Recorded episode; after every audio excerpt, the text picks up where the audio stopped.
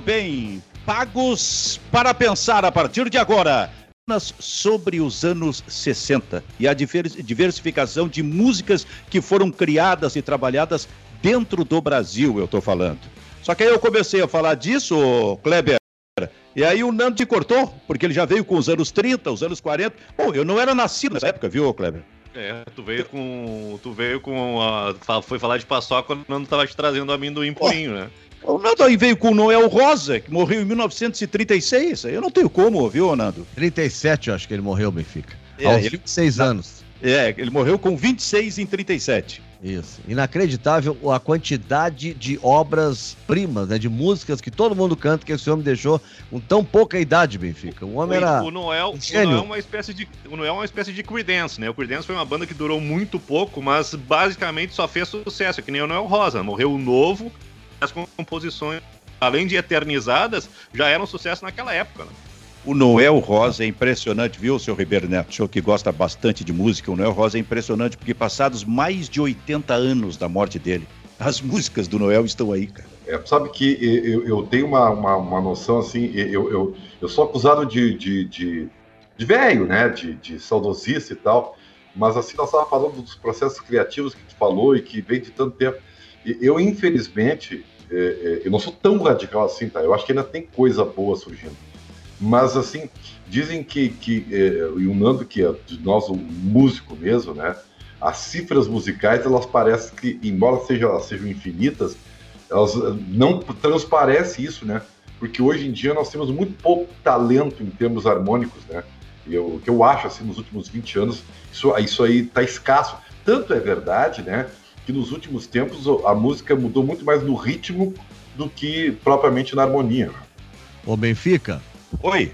Só para dizer para quem está chegando agora, nos acompanhando, a origem do nosso assunto. Eu estava contando para o Benfica que o ECAD, que é o Escritório Central de Arrecadação e Distribuição, né, é, ele sempre faz um levantamento sobre as músicas brasileiras mais gravadas né, é, é, no Brasil e no mundo. Né? E essa semana a música Carinhoso, que é do Pixinguinha, que depois o, Bra o Braguinha, anos depois, botou uma letra, ultrapassou a Aquarela do Brasil do Ari Barroso. O ranking hoje das top 5 é assim, ó. É, carinhoso, Garota de, é, Carinhoso, Aquarela do Brasil, Garota de Ipanema, Asa Branca, né, do, do Gonzagão e do Humberto Teixeira e Manhã de Carnaval, do Luiz Bonfá e do Antônio Maria. Essas são as músicas mais gravadas. Então, aí, de, de época de bossa nova mesmo, Benfica, uh, Garota de Ipanema, que é a terceira, né? Sucesso. De 1962. É.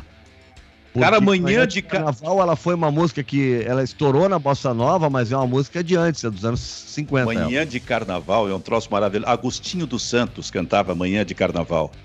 E um dia eu vou contar uma história para vocês, já colocando o futebol. é de Orfeu Negro? Eu é. acho que é. É, é, é, é do filme. É do filme. É. Tem a presença do Ademar Ferreira da Silva. Exa exatamente. Oscar de melhor filme internacional e do Breno, não, eu ia dizer Breno Lopes, não é? Breno Melo, Kleber, que jogou no Renner e depois foi jogar no Fluminense e se transformou em ator de cinema, participando do Orfeu Negro, o primeiro Orfeu Negro, acho que foram duas, dois filmes, é, é, duas cópias feitas desse filme. Mas vou contar uma história já trazendo o futebol. Lauro Quadros era repórter ainda, né? Nos anos 60 passou a ser narrador eh, em 1900, comentarista em 1960. Começou como narrador, passou para repórter. E aí ele está num jogo que eu acho que era no Estádio Olímpico. Só que naquela época, e a gente convivia com isso, entrava todo mundo para dentro do campo. Ficava um monte de gente atrás do gol, até quem não tinha nada a ver com o jogo, tipo assim, o fotógrafo tinha, o repórter de campo tinha, né, alguma autoridade, gostava, mas não. E daqui a pouco o Lauro tá atrás de um gol e olha para o lado dele tá o Agostinho dos Santos. Ali, atrás do gol, assistindo o jogo. E aí o Lauro simplesmente chamou o narrador lá da Guaíba, não sei quem era, foi pro lado do. O Lauro era muito. Era muito criativo nisso. Foi pro lado do Agostinho dos Santos e começou a cantar Manhã de Carnaval. Manhã, tarará, tão bonita amanhã. E levou o microfone pro lado. E o Agostinho dos Santos seguiu cantando. Olha que coisa! Não foi, não é maravilhoso isso aí, cara? Fantástico. Imagina, cara. Olha que coisa mais linda. Mais cheia de graça. Olha, a gente começou nesse ritmo aí, eu acho que a nossa interatividade já está chegando, mas é bom, e eu vou provocar você sobre isso, hein, brevemente. Ai, se, ai, ai. se preparem para a gente falar, fazer um programa só falando de música. Só isso que nós vamos fazer aqui. Um programa só. Pode ter três pessoas assistindo, mas é só para falar realmente de música. Especialmente dos anos 60. Já, já Pagos para pensar sobre música. Isso. Ah, pode ser um, um plano B, hein? Qual é, Kleber? Não, esse o Pagos para pensar sobre música, porque a gente participou durante esse período de pandemia de, né, quando não tinha futebol, que não tinha, não, não tinha nem a possibilidade do futebol voltar, a gente ficava naquela, né? Ah, qual é a melhor seleção brasileira de todos os tempos? É a melhor dupla Grenal, né? Qual foi o maior, maior jogo que você já viu? A gente passou, né, um período que a gente abriu o baú e cada dia tirava uma coisa diferente para falar, né? E, e, e como não tinha jogo, não tinha uma análise mais profunda e nem fatos novos, a gente começou a, a, na programação a falar de música, de cinema, não sei o quê. Só que o, o quórum era. Pô, teve, teve um dia um, que um colega nosso entrou em surto dizendo que não tinha comparação entre Raul Seixas e Tim Maia. Né? não vai não, dar o nome dele? sentido em qualidade ou em estilo? Não, nenhum nem outro. Acho que os dois são representativos dentro da sua, da sua área, né? Agora, ah, Raul Seixas, mas não, tem gente que gosta. Pode, pode não ser o melhor roqueiro do mundo, pode, né? Mas tem sua qualidade. Não, mas isso não existe. Não, não é assim. Acho que tem gosto e qualidade para todo mundo. Né? Foi Júnior Baicá que falou isso. E que, aliás, ganhou um LP de Ribeiro Neto hoje. Ele não gosta do Raul Seixas, do Maicá? Gosta do mundo, Nando. É, ele é, um, é chato, ele é um velho, né? E ganhou um LP de, de, de Ribeiro Neto. É muito bom.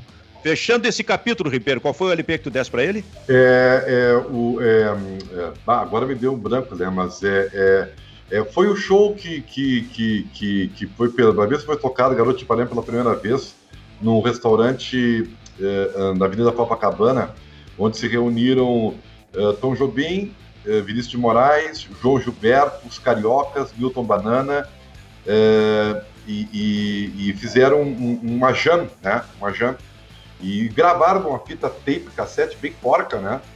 E, e anos mais tarde, uma, uma, empresa francesa resolveu remasterizar isso e tal, e lançou num disco é, esse show, que é um, é um evento histórico, né? Porque foi nesse show, antes de ser gravado, tocaram pela primeira vez o Garoto de Ipanema. Olha que preciosidade. Pagos para pensar na parceria Baden com o Fevale. também tava, viu? Só Como isso. é que é? Baden Powell também tava. Nossa Senhora. Pagos para pensar na parceria com Fevale, Universidade Fevale. Inovar é humano. Para provocar sobre futebol. Agorizada no programa. Na minha tela, Ribeiro Neto, Nando Gross e Kleber Grabowska. Agora, só para fechar mesmo esse capítulo. Um dia eu fui fazer um jogo no Rio e comigo estava o narrador Pedro Ernesto Denardim, que fazia os seus shows como músico. E a gente foi é, jantar depois do, do, do, jogo no restaurante Amarelinho. Não me engano, era Amarelinho, Bar Amarelinho. Que, que era assim, ó, as paredes todas tomadas por grandes artistas, grandes músicos brasileiros, especialmente da Jovem, da Jovem Guarda, da, da, da Bossa Nova. E aí o Pedro Ernesto olhou para mim e perguntou o seguinte: será que se eu. Fotos dos caras, né? Será que se eu fizer uma foto minha, afinal eu sou cantor, eles não colocam aí na parede também? É. ó, o, o, disco é esse aqui, ó. Vê se dá pra ver, ó. O Encontro. Dá pra ver aí? Não dá. Passa a foto, se possível, faz é, o print e passa a é, foto pro Júnior que ele coloca. É, o Bom Gourmet era, era, o restaurante da Bom Gourmet na Avenida Copacabana, né? Certo. Tá aqui, esse disco aqui. Tá bem, beleza. Pagos para pensar. Já que o Kleber falou sobre história, coisa que a gente trabalhou bastante no ano passado, quando o futebol parou pela pandemia, vamos começar por aí.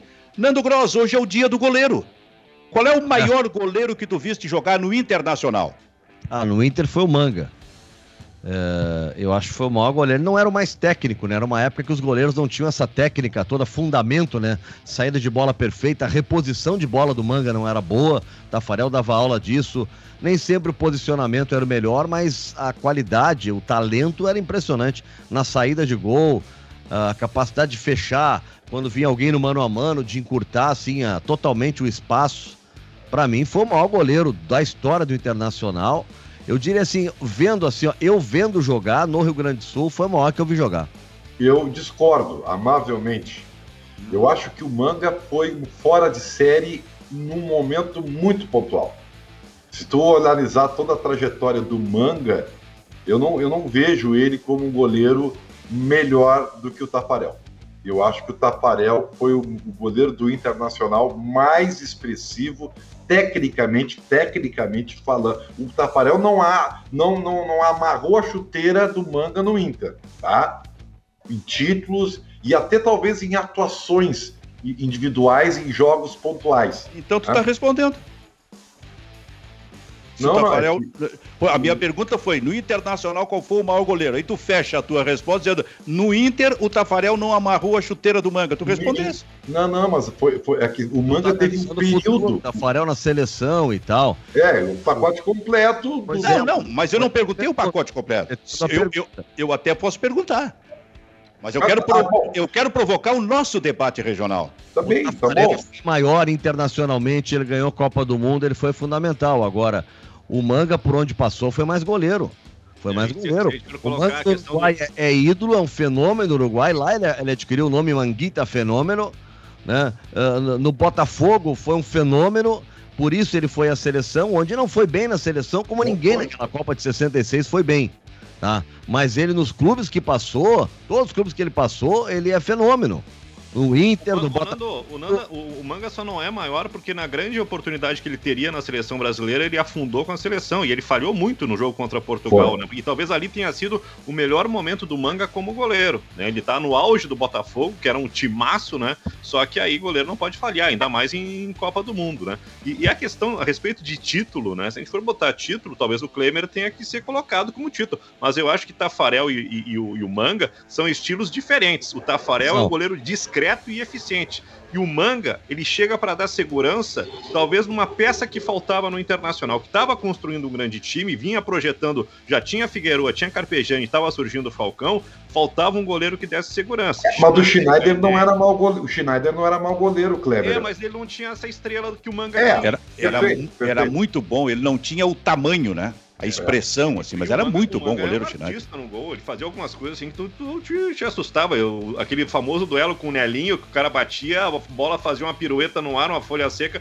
e ele lá e buscava com a mão, o cara dava uma porrada, ele pegava com as duas mãos firmes, assim. O Manga tinha algumas coisas de artista do gol, é, né? E o Tafarel é exatamente o contrário. Ele não pulava, ele não fazia ponte, ele tinha colocação, era discreto e eficiente o Tafarel, esses lances que a gente vê os goleiros, o goleiro voador, que tinha um cara dar um voo danado para pegar a bola, o Tafarel tava do lado e botava a mão, se levantava. Isso é uma coisa que vem mais para cá, que é uma questão de fundamento, posicionamento. Posicionamento é tudo na hora que a bola chega para um goleiro. E a gente fala do ele Schneider, que, que não é um grande goleiro. Ele tem que olhar o cara que tá com a bola, ele tem que já sempre estar tá atento às possibilidades do que, que o cara pode fazer. E, e aí, foi por isso que ele tomou aquele gol do Jorge Veras no Grenal. Porque quando ele vai para a bola, ele já está pensando no que vai fazer e aí Exato. ele se atrapalha. A reposição. É, exato, tens razão. Agora eu quero te perguntar, já aproveitando então, Ribeiro, qual foi. Oi, fala, Caleb. A respeito de goleiro, a gente estava falando que o Schneider não era tudo isso, mas o Schneider foi um grande treinador de goleiro. Essa escola de goleiros do Internacional passa pela preparação do Schneider, que talvez uh, seja o. Não sei se o introdutor né? Mas, mas o cara que, sim, que, que estabeleceu o treinamento para goleiro com método. Agora, Ribeiro Neto, qual foi o maior goleiro que tu viste jogar no Grêmio? Pois então, sabe que eu já estava antevendo e pensando, né? Porque o Lar eu não, o eu não vi jogar, entendeu? É, e, e, e, sabe que eu, eu vou dizer para ti, e para mim foi o Darley, cara. Foi o Darley porque é, o Mazarop ganhou tudo, né? Foi, é, só que tecnicamente, né? É, e o Mazarop fez defesa se importou. O pênalti que ele defendeu contra o América de Cali no Olímpico foi simplesmente decisivo. Né? Só que o Darley era mais goleiro. Então, se eu tenho que votar num, eu vou votar no Darley dos que eu vi jogar. Né? E tu, Kleber? Fico pensando qual foi o segundo maior goleiro do Grêmio. Acho que o Danley está muito à frente dos outros, né? Estrela, né? Um cara decisivo em Grenal. Acho que a lembrança do Mazarop é importante também, né? Porque é, é, é um cara que está nas primeiras grandes conquistas uh, do Grêmio em nível nacional e internacional, decisivo na primeira Libertadores da América. Né? E eu acho que também tem que fazer uma menção ao Leão. Né? Eu acho que o Leão também é um goleiro que vem quebrar um paradigma, porque o Grêmio não acertava a mão com, com goleiros e o, e o Leão chega para dar essa, essa, segurança na conquista do primeiro campeonato brasileiro. Eu acho que dos mais recentes, né, o Grêmio tem uma escola boa de goleiros aí, com Cássio, com, com Marcelo Groi, mesmo que não tenha um aproveitamento muito grande da base de goleiros, apesar de produzir bons goleiros, né? Acho que o Marcelo Groi fica aí, acho que numa menção do, do, do top 5. Olha, eu vou, eu vou concordar contigo. Para mim, eu, eu, eu, dos que eu vi, né, o Darley está muito à frente, para mim de outros que inclusive foram grandes, mas o Darley está muito à frente, tanto que eu colocaria como segundo uma lenda que eu não vi jogar, que foi o Eurico Lara mas respeitando toda a história, respeitando o fato que o nome está no hino, esse tipo de coisa. Eurico Lara, sabe? Isso é, estamos falando década de 20, década de 30. Mas só para dar uma ideia de como, Nando, para mim o Darley está à frente dos outros que jogaram, especialmente depois dele no Grêmio. É, eu, eu, eu vejo assim, ó, a, analisando essa questão do, da trajetória no clube, o que alcançou, a representatividade junto à torcida, a disputa, a meu ver, é Danley e Mazarop. Até porque o auricular é muito antigo, a gente, a gente sabe pela história, né? Danley e Mazarop. O Mazarop é campeão da Libertadores e é campeão do mundo. E um goleiro líder, um goleiro importante. Até hoje está no clube, virou treinador de goleiros. E eu não colocaria o Danley muito à frente do Mazarop, não, viu? Teria até uma certa dificuldade, assim. Uh, mas esses dois são uh, talvez os níveis assim de lendas, assim, os mais representativos do clube. Agora, Benfica, se a pergunta é acionando tecnicamente, qual foi o maior goleiro que tu viu jogar no Grêmio? Emerson Leão. Foi o melhor goleiro que eu vi jogar no Grêmio, assim, ó, na condição de goleiro. Claro, ele teve uma curta passagem. Acho que ele foi campeão brasileiro, né? 81 e vice, 81. É, foi campeão e, e vice. Vice em 82, né? É. Foi uma e, deveri, e deveria ter ido à Copa do Mundo. Deveria, na minha opinião, ser o goleiro de 82 na Copa, e não Valdir Pérez. Eu, a, a, o, o, Leão, me, um goleiro impressionante, assim, realmente, um nível extraordinário. Mas pegar, assim, pegar a questão da história, Mazarop e Danley, pelo fato do Mazarop estar no título mundial, eu ficaria com o Mazarop. Eu acho que o Mazarop... Lembrando que o Manga jogou no Grêmio também, tá? Tá na Libertadores. Não, eu sei, mas não foi o auge dele. Né? Não tem jogador... Ele jogou em 79. É, o Arilson jogou no Inter, mas a gente lembra do Arilson campeão no Grêmio. É, tem jogadores que foram para outro lado, mas que não tiveram o mesmo sucesso. Né? O Batista até não foi mal no Grêmio, foi vice-campeão brasileiro. Mas todo mundo lembra do Batista campeão aonde? No Inter, Cuca, naquele grande Cuca. com Falcão, Carpejani. O Cuca jogou no Grêmio, foi ali o grande momento. Quando voltou da Europa para jogar no Internacional, ainda que tivesse jogado, tivesse jogado bem, não foi a mesma coisa. É verdade, jogou bem, mas não, não teve a repercussão, né, Benfica, que Sim. ele teve no Grêmio. Pagos para Pensar, com Kleber Grabowska, com Ribeiro Neto e com Nando Gross na minha telinha aqui. Daqui a pouco tem interatividade, hein? Com a voz da interatividade. Se entrar alguma coisa, a voz pode até nos chamar aqui. Já que a gente falou sobre goleiro, quero dizer uma coisa para vocês. Eu li alguma coisa, ouvi alguma coisa vinda de Luiz Henrique Benfica, não sei se vocês conhecem que o é futebol. Osório que eu, que, eu, que eu conheço. Exatamente, eu acho que eu conheço. Que o futebol europeu já estaria dando uma conferida no Breno, o goleiro do Grêmio. E Olha, aí eu fico pensando. No Twitter, pela demora da renovação, eu não duvido mesmo. Hein? Eu vou dizer uma coisa pra vocês, cara. O que eu não entendo é como o Renato demorou tanto tempo para foi na pressão para colocar o Breno. O Breno já era para ter sido goleiro do ano, do ano passado com a, as falhas que todos os dois goleiros experientes do Grêmio tinham, né? Mas, mas eu entendo perfeitamente o que aconteceu. Porque é o seguinte, ó, o Renato tem, tem, tem um estilo de, de gerir o seu grupo muito muito muito peculiar. E, e, num, e uma das propriedades é a famosa fila. O, o Renato sempre teve, e não foi só para goleiro, várias posições, uma insistência, uma, uma, uma coisa de, demorada para fazer alterações, porque o Renato geria assim dessa maneira. Então ele tinha três goleiros antes do Breno. Três, três goleiros. Né? Tu, tu, imagina, tinha que ser que nem. Foi o Daltro Menezes que botou o Tafarel, né? Naquele foi, Grenal. Foi. É, foi. Tu, o Daltro Menezes viu que tinha um guri melhor que todos que eles tinham. Foi lá e botou o guri para jogar. Sabe? E o Renato não é, não vai, não é da característica do Renato. Então, o, o Breno estava muito atrás da fila, né? Ia demorar mesmo. Né? Não, mas essa questão, isso, isso aí que o Benfica está fazendo, isso é. Depois que a gente viu o Breno jogar, isso é para no dia seguinte o presidente, não o presidente, mas o homem responsável pelo futebol, que o Grêmio não tem, né? Fazer o que o Benfica fez. Seu Renato, vem aqui, só um pouquinho. Tudo bem, Renato? Como é que tá? Beleza? Mas, né? tanto, uh, o, o, Renato, é o Renato, por, por que, que a escolha foi pelo Paulo Vitor, que fazia dois anos que não jogava, estava sem ritmo, e quando jogava, jogava mal, por isso que foi para o banco. E esse guri tava fazendo o quê? Ele, ele, tá, ele tava no refeitório servindo lanche. O que, que esse rapaz fazia que ninguém viu, Renato? Essa cobrança, Kleber, tem que ser feita. É, mas o problema é que o Renato era esse homem do futebol. O Grêmio não tinha essa figura, né? Não tinha quem, quem afrontasse o Renato. E tem um detalhe: ano, ano passado o Breno passou boa parte da temporada lesionado também. Né? Mas quando precisa, poderia ter sido utilizado, como por exemplo o último jogo contra o Bragantino, onde não valia mais nada, quem jogou foi o Júlio César, uma espécie de homenagem a ele para ele fazer uma, uma despedida é do Grêmio. O Renato conseguiu queimar dois goleiros do Grêmio que já não tiveram uma boa temporada no, no, nos últimos momentos da temporada. Ao tirar o Vanderlei na hora da decisão da Copa do Brasil e colocar o, o Paulo Vitor. Quer dizer, ali ele perdeu o Vanderlei e não ganhou o Paulo Vitor, que acabou falhando no, no, uh, nos jogos diante do time do Palmeiras. É, eu fico pensando qual, qual seria a estratégia, qual seria o plano do Renato para goleiro em 2022 se ele permanecesse, né? É. Ah, não, ele ia manter o Breno, Kleber. Porque ele escalou o Breno contra o, o Ayacucho, né? Foi o Renato ali, né? O então, Ayacucho? chegou a botar o Breno. O Breno chegou a entrar com ele. É.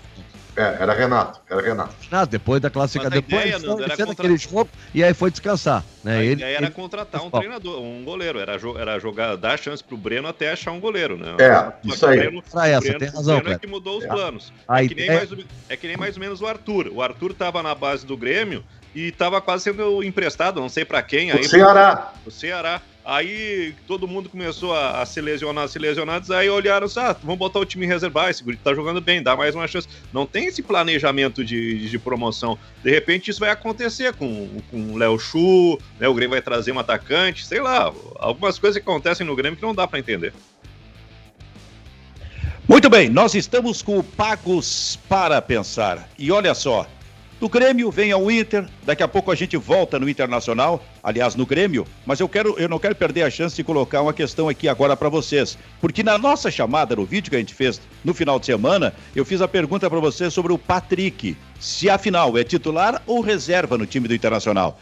E depois do jogo diante do Esportivo, a vitória do Internacional, o técnico do Inter deu entrevista e houve um momento em que ele referiu Tyson, tá passando uma moto aí, né? é isso? É uma moto? É aqui, é aqui, aqui na Zona Leste. Não, aqui também passou, Ribeiro. Opa, é, então. É a mesma? Um abraço aos motoqueiros, então. Aqui no interior, perto do litoral, aqui não passou nada, meu filho.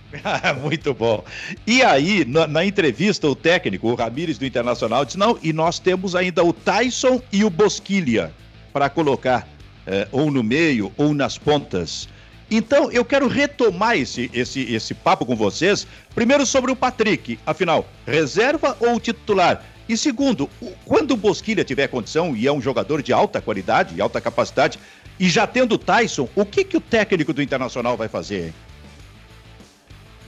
Bom, Quem se habilita? Eu, eu me habilito. O, o Ramires é que nem a gente, o Benfica. Oi. Pago para pensar.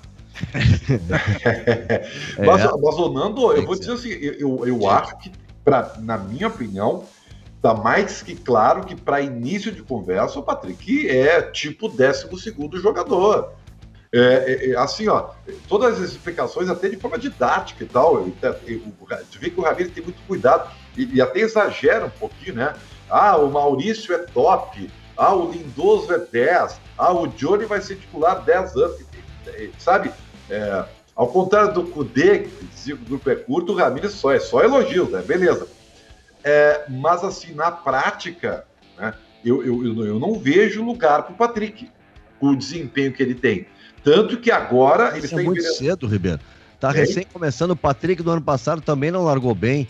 Tá bem, mas, é, mas é ao, ao. Ao, ao ser... o Patrick, eu acho que todo mundo tem que deixar jogar. Tem que deixar jogar. O que tá faltando é montar um time e botar, botar a jogar. É, mas ao, ao se colo... experimentar. É, mas ao se colocar. Pensamento, acho que o Galchão é para isso. Só que ele tá fazendo isso no Grenal. Ele botou um time que nunca tinha jogado, inventou o Maurício na ponta direita e depois inventou um outro time no, Lá, lá, lá, na altitude, que ninguém. Pois é, mas ele tá inventando até o Patrick na direita agora, Nando. Quer dizer. Mas ele inventou contra o Emoré. Contra o Emoré, tu bota eu na direita. Não, mas, mas, agora com o esportivo é. ele jogou por ali também. Não, sabe? Você, tá Emoré, o problema é, problema é tu fazer teste na Libertadores e no Grenal. Esses jogos tem que ganhar. Porque perder Grenal, até amistoso, ele tira a tranquilidade do grupo. A torcida começa a cobrar, fica a desconfiança. Vem o fantasma do ano passado Quando o Inter jogou seis grenais no ano passado, perdeu quatro, empatou dois. Vem o fantasma. Né? E aí o cara joga o Grenal com o time todo experimental, vai pra altitude com o time todo experimental. Parei um pouquinho. A lógica de jogar na altitude é tu ter um time mais entrosado, mais organizado, para tu ter mais a bola, não correr tanto, te preservar.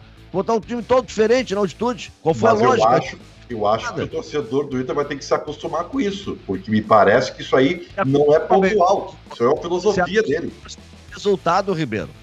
Se tu repetir o time todos os dias e perder, a torcida vai querer que mude. Se tu mudar todos os dias e ganhar, a torcida vai estar contigo, não vai querer que mude. O problema é trocar e perder. Esse é o problema. Tá. Mas e aí? E a questão, hein, Kleber? A questão do Patrick o uso do Patrick nesse time? Ah, eu acho que o Patrick tem todas as condições de ser titular. Acho que é uma questão de adaptação, de entendimento. Acho que o, o Ramires, pelo menos, ele tem uma qualidade. Ele tem paciência com todo mundo. Tá, tá certo que às vezes ele elogia. Ele diz que o Maurício é craque, que o, Rodrigo Lindoso teve uma atuação de 10. Agora eu não sei, né? Tem essa discussão se é, se, se é camisa 10 ou nota 10, mas enfim, ele tem algum exagero, mas tem boa vontade. Eu acho que nesse processo de transformação do Internacional ainda é muito cedo para apontar quem é titular, quem é reserva. Acho que nem mesmo o Ramires, que já disse que tinha um time ideal na cabeça, ele tem isso, né? Porque a gente não consegue ver assim uma, uma fixação de uma ideia, ele está ainda fazendo experiências e às vezes as experiências são meio desastrosas. Nos dois grandes desafios que ele teve na temporada, ele fracassou. Na ideia para o Grenal, na ideia contra o Always Ready, né, um time que foi desorganizado para um jogo complicado na altitude. Né? Mas eu, pelo potencial que a gente vê e pela sequência do, do, Patrick desde que ele chegou, o Patrick tem sim condições de se adaptar, se, de se moldar ao que o, o, o Ramires quer, porque é um treinador que tem, tem repertório e tem que ter paciência com o Patrick, porque desde que ele chegou, o começo de temporada dele é ruim, né? Quando ele chegou, as pessoas dizem, ah, olha lá, é barrigudo e bundudo, tá fora de forma. Não, o Patrick é assim mesmo, o desenho físico dele é assim, corporal é assim. Ano passado, com o Kudê, o Patrick começa, não começa bem, se lesiona, demora, mas depois, quando chega, ele é importante com o Kudê e é fundamental com o Abel. Eu não tenho dúvida de que o Patrick vai conseguir dar a volta com, por cima com o Ramires, mesmo que tenha aumentado muito a concorrência. Tem Tyson, tem Patrick, uh, tem Bosquilha. Uh, só que eu não sei se o Ramires está certo dizendo comigo o Patrick não vai ser meio. Acho que o Patrick também é isso. Essa é a questão. É que ele, pela entrevista, pelo que eu entendi, o técnico do Internacional quer realmente o Patrick como um ponteiro, que explore todo aquele lado esquerdo. Então, eu estou compreendendo que ele não pensa em puxar o Patrick para vir para trás, por exemplo, para daqui, daqui, a pouco tira o Prachedes e coloca o, o Patrick ali é um, e um outro ponteiro esquerdo. Mas é um paradoxo, porque quando ele fala que o Patrick precisa de espaço para jogar, ele está indo contra aquilo que ele deseja do Patrick. Se, se ele precisa de espaço, e essa é uma verdade, ele, ele não pode ser tolhido dos movimentos. O que, que faz o Patrick ser importante? Bom, é, com o Odair ele vinha de trás, né? É, com o Abel ele fazia diagonal para dentro. Quer dizer, quer dizer, tudo bem, ele tem um contra um legal e tal, mas isso era pontual. Isso jogava na esquerda, era ponto esquerda com o Abel. O time do Abel com posse de bola era um 4-3-3, ele era o ponteiro esquerdo no time do Abel. Eu não vejo muita mudança no posicionamento dele. Na função que ele tem que executar no jogo, sim. Mas o posicionamento dele é o mesmo que ele tinha com o Abel. Ô, ele Nando, na esquerda. Nando, nós podemos entender que quando ele fala que o Patrick precisa de espaço, o Patrick teria, poderia jogar livre, liberado, saindo da esquerda, vindo para o meio, uma coisa assim. Eu estou tentando inter interpretar diferente. Quando ele fala de espaço para o Patrick, é exatamente o espaço da ponta esquerda sabe? De trás para frente, explorando todo aquele espaço e não necessariamente vindo fazer o movimento pelo meio. Eu acho que ele não quer isso no Patrick, ele é, quer da ponta eu, mesmo. Eu vou dizer uma coisa, eu acho que o Patrick, num time do tamanho do Inter, do Grêmio de, primeira linha, é bom jogador, tendo uma função específica. Não é esse jogador para partir do lado e ser o cara solto e para onde quiser, porque tem muita habilidade. Não é esse cara. É um cara de cumprir função. Esse cara pode ser o Tyson. Se tu quiser dar liberdade para alguém, e o jogo de posição dá liberdade, dá sim. Tem gente que acha que no jogo de posição o cara é da esquerda e nunca vai para outro lado. Não. Né? Daí é um jogo chato. Tu viste e tu vê toda hora, Benfica, tu gosta tá? o time do Guardiola jogar, o City, me disse aqui no futebol chato. Né? Coisa envolvente, todo mundo querendo jogo, querendo a bola, velocidade. Isso é jogo de posição. Quer dizer, ele é chato se é mal executado. Ontem era 44 do segundo, o time ganhando, né? Sendo campeão e o time correndo, né? 44 com velocidade, com contra-ataque. E, é, e, o que eu entendo de jogo de posição é o seguinte: as posições estarão sempre sendo ocupadas. Ainda que o Sterling, daqui a pouco, saia da esquerda e vá lá para a direita. Aí ele sai da esquerda, mas alguém vai ocupar aquela posição dele. Sempre tem nas posições jogadores. É, em tese, eu, eu, eu entendo e dessa forma. Benfica que tu vai dizer, olha, esse aqui, tu, tu faz fazer tal coisa. Outros vai dizer assim, ó, dependendo do adversário, meu, fica colado na esquerda que faz surgir o momento, nós vamos organizar e tu vai fazer o gol, sabe? Dependendo do adversário. A posição a... estará sendo ocupada. A posição estará sendo ocupada.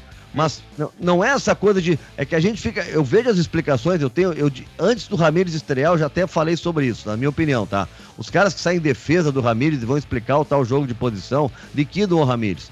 Porque parece que estão falando de outra coisa. Parece que o cara veio aqui ensinar beisebol. Tá? Parece que é um outro esporte, é, coisa, é futebol, os caras jogam toda hora, já trocaram de 200 vezes de treinador, eles sabem jogar dentro de campo, não é nada complicado para eles. Uma mudança é uma mudança, tu vai ter que exigir algum tempo, agora não é essa complicação toda.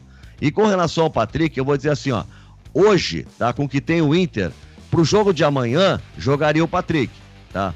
E, e eu vou dizer assim, ó, para mim, não tem que ter esses dois alas, o Inter não tem o cara da direita, tem que jogar Dourado, uma linha de três com Edenilson, Prachedes, Patrick, Yuri Alberto e Galhardo, já que não tem Guerreiro. Então seria o Yuri Alberto Guerreiro, amanhã não tem. Joga assim, tu tá botando mais força ofensiva, jogadores de mais qualidade. Se tiver o Tyson, tu bota o Tyson nessa linha de três, pode ser no lugar do, do Patrick ou do Prachedes. Mas não tendo o Tyson, para mim, nenhuma dúvida que o Patrick tem que começar jogando. Fernando, tá bem, desenho... é o Palácios. O Patrick tá jogando mais do que o Palácios. Esse desenho que tu colocou aí com Dourado, Praxedes, Edenilson e Patrick, né? Num, num um 3, né? Um 3 ou 4 no meio campo. Isso aí podia. Essa, essa tinha que ter sido a ideia pro segundo tempo lá no Always Ready, lá na Bolívia. Também é. acho. É porque. Né, ele, melhor o espaço. Ele, ele, ele poderia, poderia, até recuar um pouco o, o Dourado para fazer a linha de 5 que ele fez, né? Colocando mais um zagueiro. Acho que o Dourado não tinha que jogar nessa linha mais né? Acho que ele tinha que jogar entre os zagueiros e, e, e mantém velocidade e qualidade no ataque aí com Yuri Alberto e alguém. É, mas tem uma coisa, Silvio, que eu concordo com o Nando. Sim. De vez, uma. Quando, tem uma. De vez, de vez em quando eu concordo com o Nando. É, independente do esquema, da, da, inclusive do caráter individual que nós estamos debatendo, o Tyson está relacionado, vai ficar no banco. O Itaúé tem que ganhar o jogo. Porque se não ganhar, não adianta ter um desempenho legal, evolução, é que bonito, olha só, a, tem que ganhar Mas o jogo. É mais fácil ganhar jogando com desempenho bom, né, Ribeiro? Vamos tá, combinar isso, né? Tá tu acha jogando bem, mal mais fácil de ganhar. Mas o problema é que com a derrota pro Always Ready, e ah. sendo ah. o segundo jogo em casa, se tu não ganha, aí vem todos esses fantasmas que tu falou, Nando. Mas por isso que a gente tá concordando. Só que eu acho que para ganhar é mais fácil tu jogar bem para ganhar. É, é, acho que jogar mal e ganhar é exceção, não é a rotina. Este é o Pagos para Pensar e esse recado aqui, ó. Já pensou em fazer um curso que caiba no seu bolso, estudar sem sair de casa e ainda conquistar um emprego novo? Hein? Já pensou? Com a Fevale tudo isso é possível. Faça sua inscrição em um curso digital até o dia 12 de maio e garanta o início da sua jornada profissional. A Fevale conta com diversas parcerias entre grandes empresas que podem aumentar suas chances no mercado de trabalho. Faça a sua prova online porque inovar é humano. Universidade Fevale. Vamos ver como é que está a voz da interatividade para Vero Internet, gurizada. Vamos ver? O que, que a voz da interatividade está trazendo para gente? Cleide... Cleidemar, diferente do que a mídia vermelha tenta emplacar, Danley é o maior goleiro da história do RS. Nem manga, nem tafarel. O Gabriel Martins. Fui fã do André naquela fase horrível do Inter. A Bodanzieri foi algo meteórico, fora do normal. Alisson, fenomenal. Kleber, a referência da liderança. Tafarel, o maior currículo de um goleiro colorado.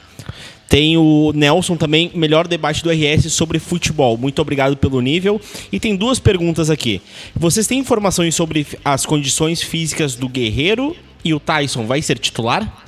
Guerreiro tá fora no jogo de amanhã. Não foi tá, relacionado. Tá não está relacionado. E o Tyson, coisa... não sei. O Tyson está relacionado, Kleber? Tá, tá relacionado. O... Cada vez mais forte a possibilidade do Guerreiro não ficar no Inter, hein? Pois é, cara. Eu acho. Agora tem. Não, e eu acho que o Inter tem que. O, o Guerreiro só vai barrar o Yuri Alberto. Que hoje é mais. Eu acho que é mais importante, é mais jogador hoje, nesse momento. Eu acho que se o Inter tiver uma proposta pelo Guerreiro, tem que mandar. Tem que Tem, renovar. Também tô achando. E o Tyson? Ô, Ribeiro, acha, acha que o Tyson começa o jogo ou não? Eu acho que ele vai entrar, ele vai entrar durante o jogo e vai entrar eh, se especialmente eh, tivermos extremos. O que, que é extremos? Ou tá tudo muito bem e aí ele entra e tal, já tá resolvido, ou tá muito ruim e vai no desespero, ó, vamos tentar no individual. Eu acho que é por aí. Né? Porque, pô, o cara chegou agora, né? eh, e, e- e teve uma conversa com, com o Ramires sobre posicionamento e tal.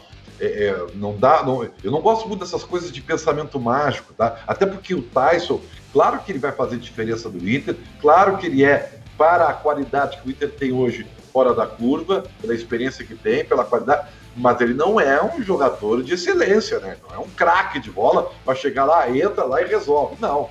Então, Ô, Benfica. Deixa eu só é. dizer que entrando mais alguma, alguma eh, interatividade, algumas questões aí, a voz da interatividade nos chama aqui, Nando. Posso- Fala aí, Nando. chamar o Não. Benfica? Oi? Só pra dizer o seguinte, é o Clairton Rodrigues da Silva. Bah, passei por aqui ao acaso e só encontro monstros do esporte. Agora não sei se a gente é feio ou se a gente sabe alguma Eu acho que é feio, é feio, é feio. Tá lidando com a feiura. Fala, Nando. Não, não, o Ribeiro usou uma expressão ali, agora me fugiu, que ele é, não gosta de fantasiar as coisas, não, né? Coisa assim. Ele, ele usou os extremos, né? Que o Tyson entra É. nos extremos, ou Não, estando muito isso bem sim. ou estando muito mal. Não, mas a minha decepção é ele não fantasiar mais das coisas, porque quando ele era um artista, um cara mais, né, intelectualizado, assim, com o mundo, era um cara que, que ele fantasiava, agora ele tá nessa de materialismo, né, assim... As pessoas envelhecem, Nando. É não é que eu fiz tanta Mas- M que agora eu resolvi dar- ficar mais contido. Eu, eu vou dizer uma coisa pra. Esse negócio do, do. Se o Tyson vai ser titular ou não é, é, é a questão, né, Benfica, que foi colocada. Pro jogo de amanhã, no caso. É, pro jogo. Tá eu vou dizer uma coisa. Eu acho titular ele vai ser na sequência, né? Não, entendo. Eu acho que sim. Se a gente pegar a forma como. A não ser que fisicamente digam que ele não tá bem, mas daí não deveriam colocar. Mas, Nando, se o cara já começa a treinar com o grupo principal no domingo, né, o cara chegou Kleber, aqui... o Palácios quanto tempo tinha? Chegou e não começou contra o Emoré? É, não tem por que não botar o Tyson no, no- grupo e, e deixar como alternativa, né?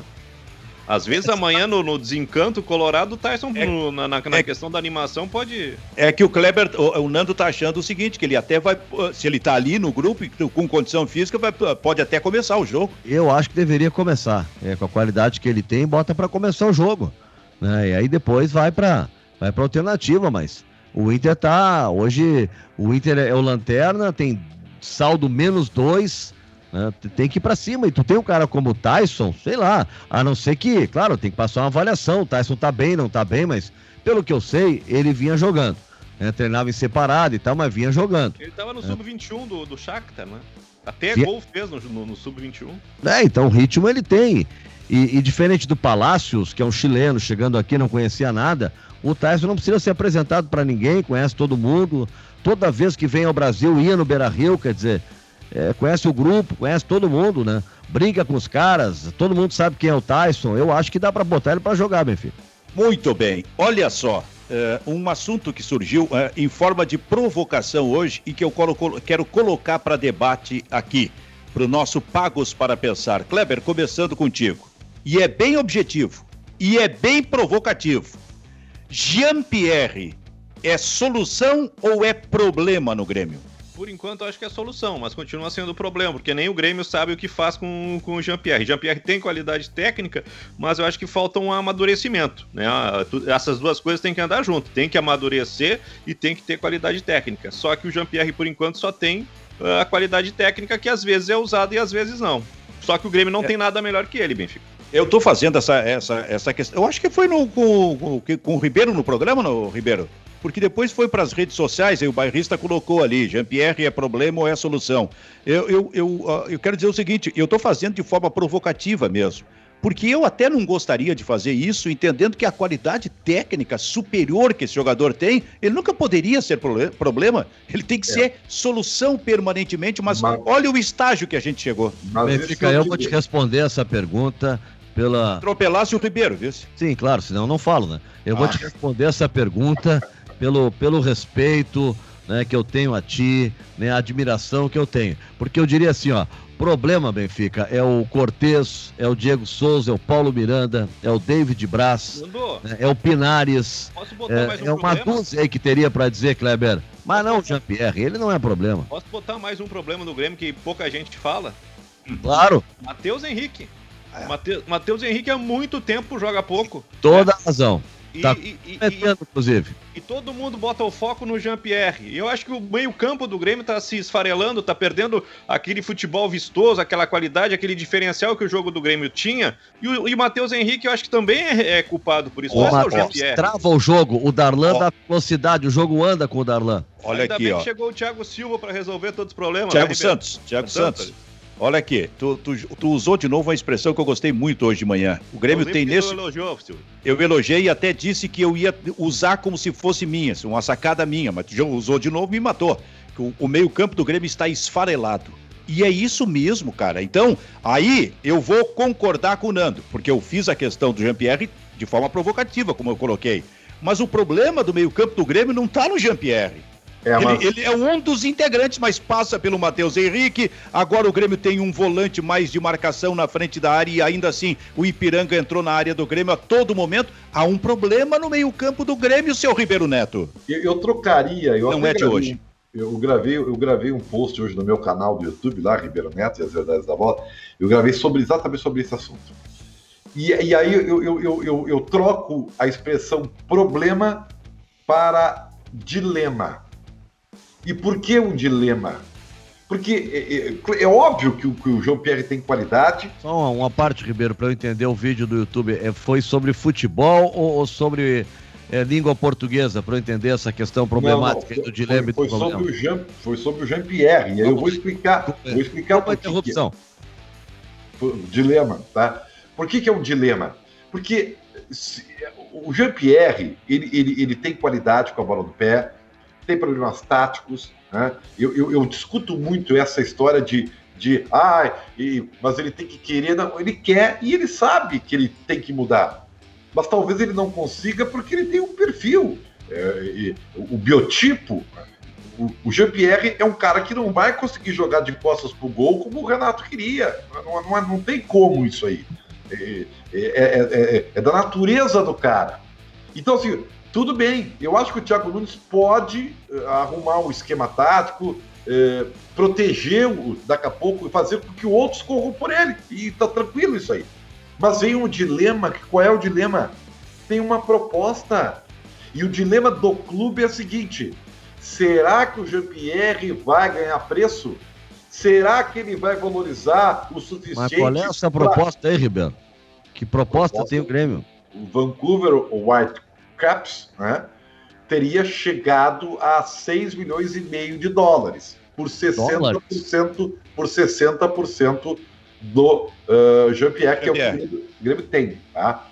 Então, daqui a pouco o Grêmio toca. Soccer, é isso? É, o, o, Rodrigo Oliveira hoje ele deu uma informação interessante, porque esse, esse interesse do time canadense no, no, no Jean-Pierre, o treinador uh, do, do, desse time, ele é um português que trabalhou aqui no Brasil na base do Palmeiras, né? E ele quer, eu quero um camisa 10 brasileiro.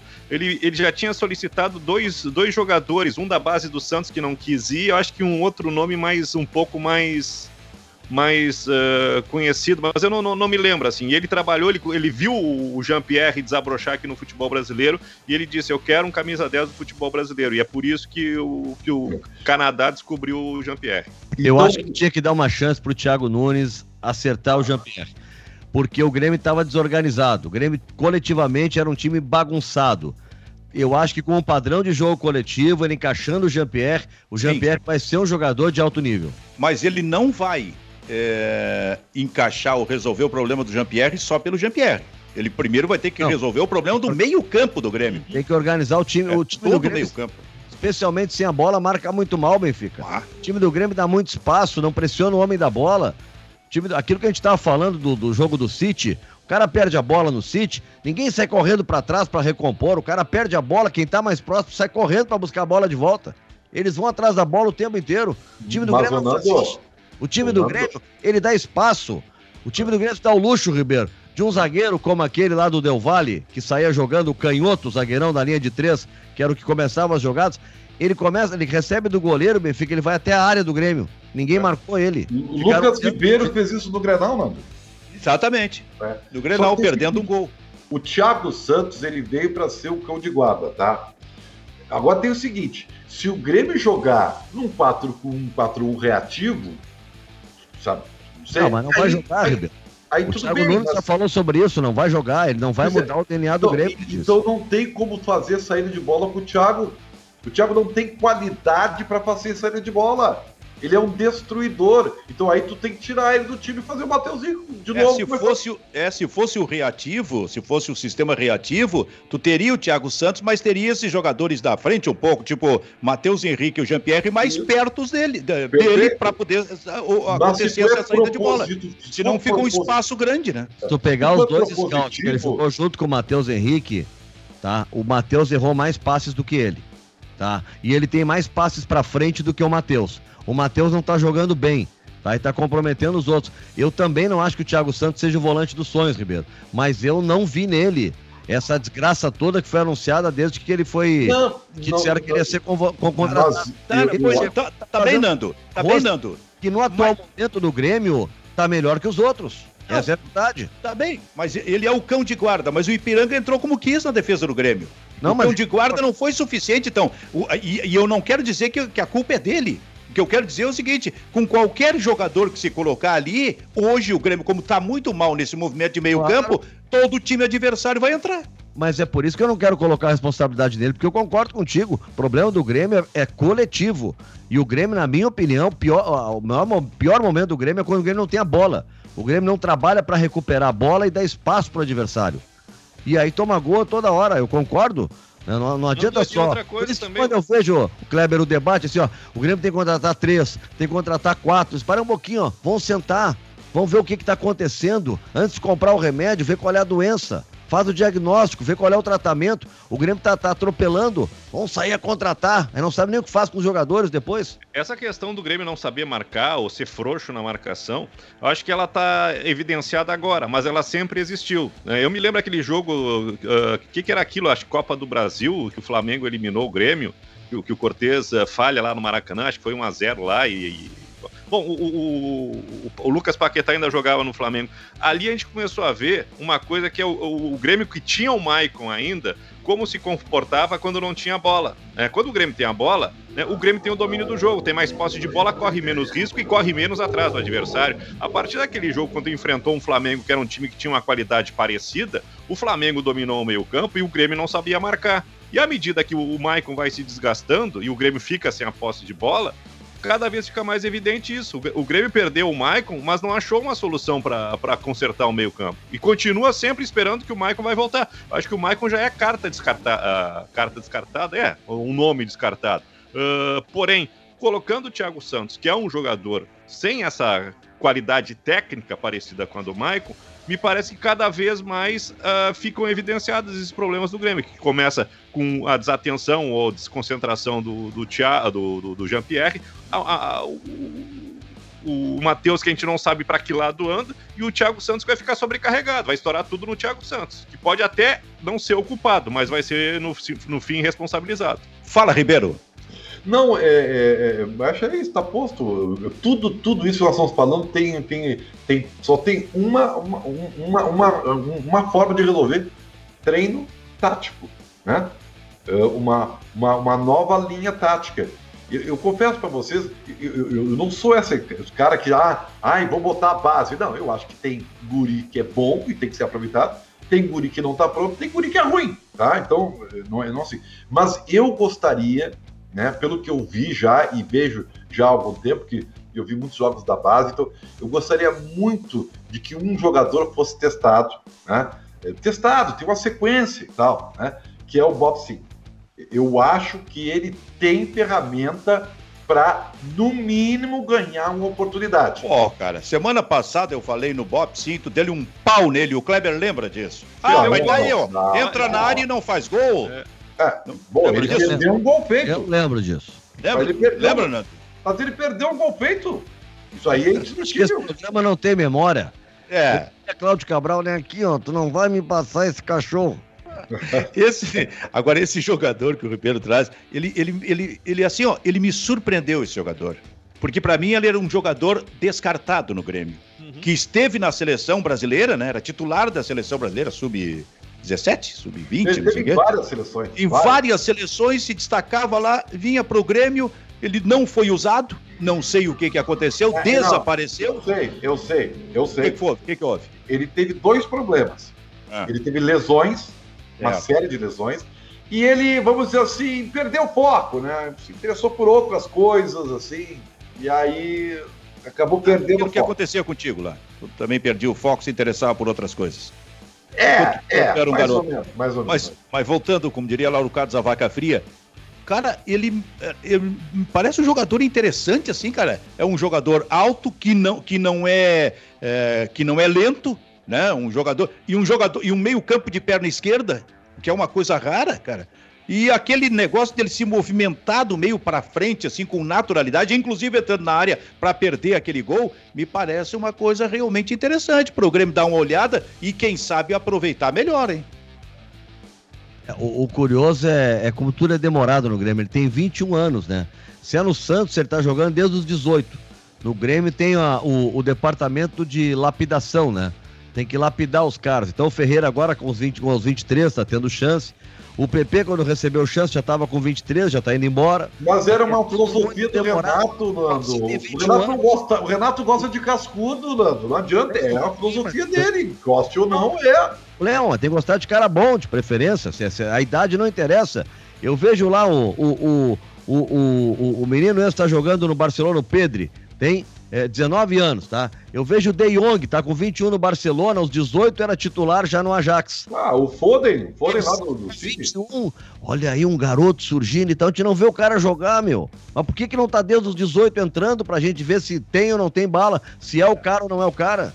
É. E nisso aí o Grêmio realmente perdeu muito tempo. Universidade Fevale, inovar é humano e a voz da interatividade. Eu acho que tem a ver um pouco com aquele primeiro assunto que nós tratamos aqui no programa, ou não? Sim, Silvio. O Vinícius fez um comentário.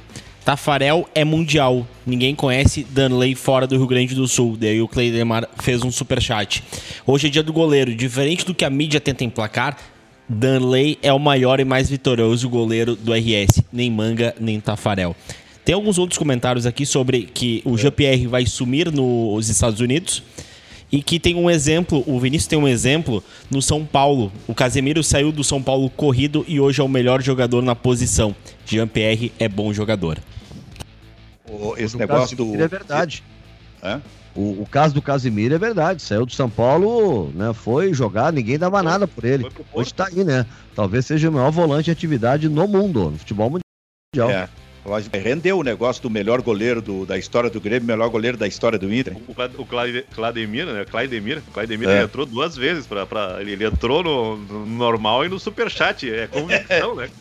É, é. aquela coisa, né? Tem o, o Tafarel, ele, ele, ele não tem grandes títulos do Inter, né? Ele é, ele é o goleiro do vice-campeonato. Ele, ganhou um, ele ganhou só um turno como é. goleiro do Inter. É, mas por ele é campeão brasileiro, né? E é através do Inter que ele chega à seleção. Ele não chegou na seleção no exterior, porque ele nem jogava no exterior. Né? Chegou na seleção pelo Internacional. Então ali que ele, que ele construiu realmente a carreira. Aí Benfica tem aquela coisa, é que nem o Ronaldinho pelo Grêmio. Uma passagem meteórica, encantadora, mas meteórica. Mas leva o nome do Grêmio ao mundo. É o caso que fez o Tafarel, leva o nome do Inter. Como lá nos anos 80, no início, Paulo Roberto Falcão fez isso. Né? Quando foi um dos pioneiros a sair também levando o nome para fora. Então também isso, né, tem a, é, conta um pouco na hora da, da idolatria, da representatividade do jogador junto ao seu clube, né? É verdade. Ô Kleber, tua memória, desafiando a tua memória, eu acho que o Tafarel e o Derley estiveram juntos na seleção brasileira. Hein? Depois da Copa de 94. O Tafarel, o Tafarel, o Tafarel. O Zagallo é técnico em 98? 98. Sim. Sim, o, o Zagallo convoca o, o Danley para a seleção. E o, e, e o titular era o Tafarel. Não, não, eu acho que não. Acho que não. Acho que o Danley só é convocado na ausência do Tafarel. É mesmo, hein? Isso aí, Eu lembro, acho que não sei se é uma Copa América que vai o Danley, ele começa, ele seria o titular e ele perde a posição depois. Mas não foi aquela Copa América em 95, lá do frio, lá do Uruguai? Eu não? acho que é a do frio lá de livramento. Aí não tava o, o Tafarel? Não, naquela seleção acho que não. Não, eu acho que o Danley não tava nessa, não. Não, não, não, não, não acho que frio? não. Não, não tava, o Danley não tava em 95. Eu acho que o Tafarel hum. tá e o Danley não tá. É, o Bom, Tafarel tá. Não, o Tafarel tá, tanto que ele tomou o gol do Uruguai de falta, lembra? Na final. Ah, no centenário, né? É. Afinal, é no centenário, gol de é. falta 1x0 Uruguai. Eu, eu, achei que os dois, aí era só curiosidade, achei que os dois tinham no mesmo momento jogado na seleção brasileira. Porque o Tafarel, a partir do momento em que virou titular, 90, 90 ele era o titular, ele não deixou de jogar, de ser mais, a não ser em ocasião especial, de ser o goleiro titular da seleção até a Copa de 1998. Este é o Pagos para Pensar, com Kleber Grabowska, com Ribeiro Neto, com Nando Gross. Três rostos bonitos que a gente está colocando na sua telinha, para que você possa apreciar e até, se for o caso, escolher o mais bonito. Não é simples, eu sei. Tu acha difícil? Eu acho fácil. Eu, é óbvio que eu sou mais bonito. Eu não, não ah, vejo nenhuma dificuldade em admitir isso aí. Isso é que é acreditar no potencial, hein? Cara, eu aprendi com o D'Alessandro uma coisa. Fora do marketing pessoal, não há nada. Entendeu? É, é isso aí. D'Alessandro te ensinou isso? É, é bom, o D'Alessandro é o rei do marketing, né? Pelo amor de Deus. É mesmo? Não jogou, não jogou nada e era o rei, mas era não, o rei do marketing, é não, isso que eu, eu não, dizer, eu não? eu não falei isso. Eu falei que eu estou aqui para provocar. Ele soube potencializar, né? E soube com muito. Cara, para fazer marketing, o cara tem que ser bom, cara. Né? É o que eu sempre digo. Se o índio tivesse o marketing do Alessandro, o índio tinha uma estátua no Beira Rio. O índio zagueiro do Internacional, que para muitos está no maior time da história do Internacional. Ou na seleção uh, do Internacional de todos os tempos. Ué, quem é que ficou de fora, hein? Quem são os é. zagueiros dessa seleção? É, por exemplo, Fernando Carvalho escala Figueiredo e Índio. Eu também. Fernando é um figuraço, né? É? Não, os melhores são. Não, não. Não, não. O Índio foi um zagueiraço, né? Mas zagueiros de qualidade, o Inter teve uns maiores do mundo, Gamarra, ao lado do Figueiredo, que foi o maior de todos. Então seria Figueiredo e Gamarra. Mas se não fosse o Gamarra, tu teve Marinho Pérez, capitão do Barcelona, que veio jogar aqui, que foi um fenômeno em 76. É, eu acho o Índio um zagueiraço, né? É claro, o Índio tá nos títulos. É, o Índio acho que. É o Índio é campeão de tudo, Nando. O, é aí tu vê. Tu vê esse, é esse o critério. É exatamente isso é, que eu digo. Esse critério, Ribeiro. Se esse é o critério, daí nós acabamos, né? Não, não justifica existir o cronista esportivo, porque a gente soma títulos e define quem é melhor. Não, não, não, não, não, não, Isso é injustiça com o Índio. Porque Isso é injustiça com o Índio falar. O Edinho ganhou a Libertadores e ganhou o Mundial, então ele é maior do que o Falcão. Acaba o cronista esportivo se for só disputa de título, Ribeiro. Eu quero te dizer que isso é injustiça com, com o Índio, sabe por quê? Porque tu tá Não é chamando é... Não, tu tá achando que o Índio, por ser tosco, por ser menos técnico. Mas ele não é entendeu? tosco. E... Eu, achei, eu não não. não. Eu não acho ele tosco nem menos técnico. Não, não é eu só acho. Eu acho que o Figueiredo, o Gamarra e o Marinho Pérez são melhores do que ele. Não, o Mauro Galvão também é melhor. Mas... O Mauro Galvão também é. O Mauro Galvão, tecnicamente, também é melhor. Só que o... Obrigado pela lembrança, era outro, muito, não é melhor, muito melhor. Só, só que tem o seguinte: o índio, o, o índio, além de ganhar todos os títulos, todos os títulos, como titular, ele é o zagueiro de maior gols em grenais, zagueiro do Inter de maior gols em grenais, tá? Ele é um cara, eu, eu digo isso, tá? Porque eu já falei para o próprio índio, ele, ele não conseguiu ser representativo por falta de luz, cara. Por falta de luz. É, é, e eu acho que isso, é a opinião minha, acaba reverberando na opinião das pessoas. Eu acho que vai ser muito mais luz do que futebol. Eu acho que diminui a importância é, dele. Eu acho que não, acho que o Indy é um sucesso no Inter, cara. Isso é indiscutível. Eu não estou querendo diminuir o índio no Inter. Nós estamos falando de jogadores de futebol, melhores jogadores. Pega no mundo, nacionalmente, ou com as pessoas que jogam futebol, e fala Marinho Pérez, Figueroa, Gamarra, Mauro Galvão. E aí fala em índio. É uma diferença amazônica, Ribeiro. Agora, se tu pegar representatividade, títulos do Inter e tal, bom, aí é outra história. Agora, tá fora do jogador de futebol, tecnicamente. Tu vai entrar nesse debate aí, Kleber? Não, tem uma coisa que eu queria acrescentar a respeito disso que o Nando falou. Né? Ele coloca aí uma cepa de zagueiros de nome internacional. E eu acho que é isso que falta pro Índio. O Índio ele chega muito tarde no Inter, né? O, o Índio era cortador de, de, de, cana, né? Aí ele teve uma. Não, acho que não teve base, eu não sei como é que ele começou no futebol, mas ele foi descoberto em Caxias e quando veio pro Inter já, já era um jogador até. Acho chegando aí dos 28 para os 30. Então ele não teve a carreira internacional e o renome que esses jogadores têm. É um grande zagueiro, mas eu acho que faltou, acho que um, né, um, uma trajetória maior fora do internacional para ser colocado nesse rol aí. Silvio, aí está estourando, eu só quero fazer uma retificação, né? E ah. todo mundo acertou e todo mundo errou. 95, Darley e Tafarel foram convocados pro, pelo Zagallo para a Copa América. Ah, então o, chegaram o a jogar juntos. Não, eu errei, eu errei, eu errei. Estiveram juntos. É raro, então, é raro acontecer, mas eu errei. Muito, eu também erro. Essa Quem é a expressão. Foi o melhor jogador dessa Copa, Benfica? De, que, de, de quando? A Copa América, 95. El Príncipe, Francescoli. Ah, sim, sim, sim, sim. Mas jogava demais, né? Nossa, dava gosto de ver jogar. Qualquer dia a gente fala mais a respeito disso. Pagos para pensar, é sempre assim. Tudo vira debate. É desta forma e é neste ritmo que a gente vai levando o programa sempre aqui, ó, com Nando Gross, Kleber Grabowska, Ribeiro Neto. Tamo indo embora. Tchau, tchau.